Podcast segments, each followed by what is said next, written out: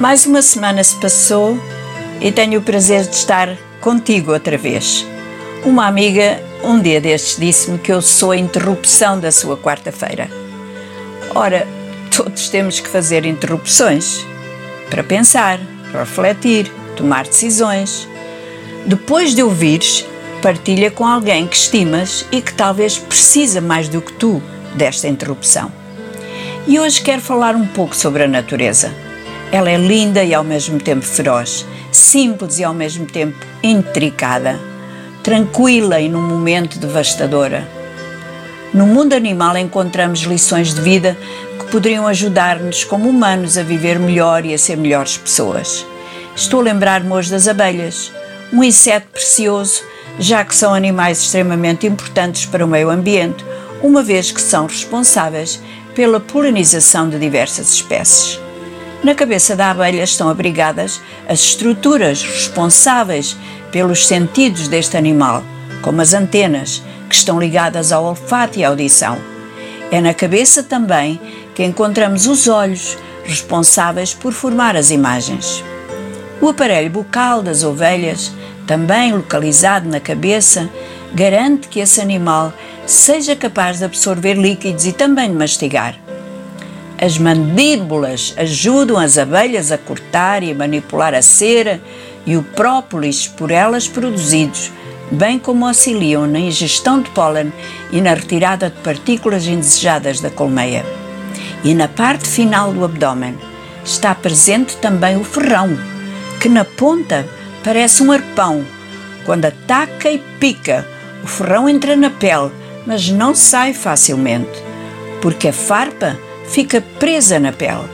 E vale salientar que o ferrão está conectado à bolsa de veneno que liberta uma complexa mistura de diferentes substâncias chamada a pitoxina. Depois de picar, voa, mas a bolsa do veneno e parte do intestino são arrancados, o que a leva à morte pouco tempo depois.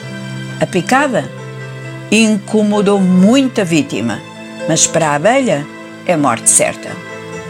Falei-vos disto tudo porque nós, seres humanos, fazemos algo muito parecido. Há pessoas que continuamente atacam os outros por meio de farpas de maldicência, de abuso verbal, de intrigas, invejas, críticas gratuitas, destilando ódio e veneno emocional. Claro que tudo isto provoca um incómodo tremendo nas vítimas mas mais cedo ou mais tarde, essas pessoas serão elas também vítimas da sua maldade e do seu veneno. Hoje, através das redes sociais, lemos comentários venenosos, farpas sem misericórdia, críticas sobre a vida de outros que nem são conhecidos. Parece que toda a hora somos picados por alguém que só tem como objetivo fazer mal.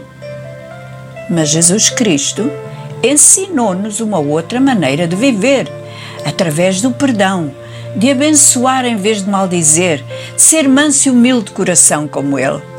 Eu vou citar alguns dos seus ensinos para não pensares que isto são apenas regras de bom viver. Olha o que ele disse.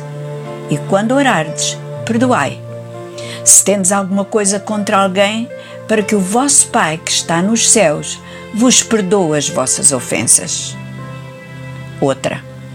Amai a vossos inimigos, fazei bem aos que vos aborrecem, bendizei aos que vos maldizem e orai pelos que vos caluniam. Não é fácil, mas é possível, porque Jesus disse que aprendêssemos com Ele, que é manso e humilde de coração. Sabes qual é o resultado destas lições? Descanso, tranquilidade, paz na nossa vida. Eu quero isto. E tu?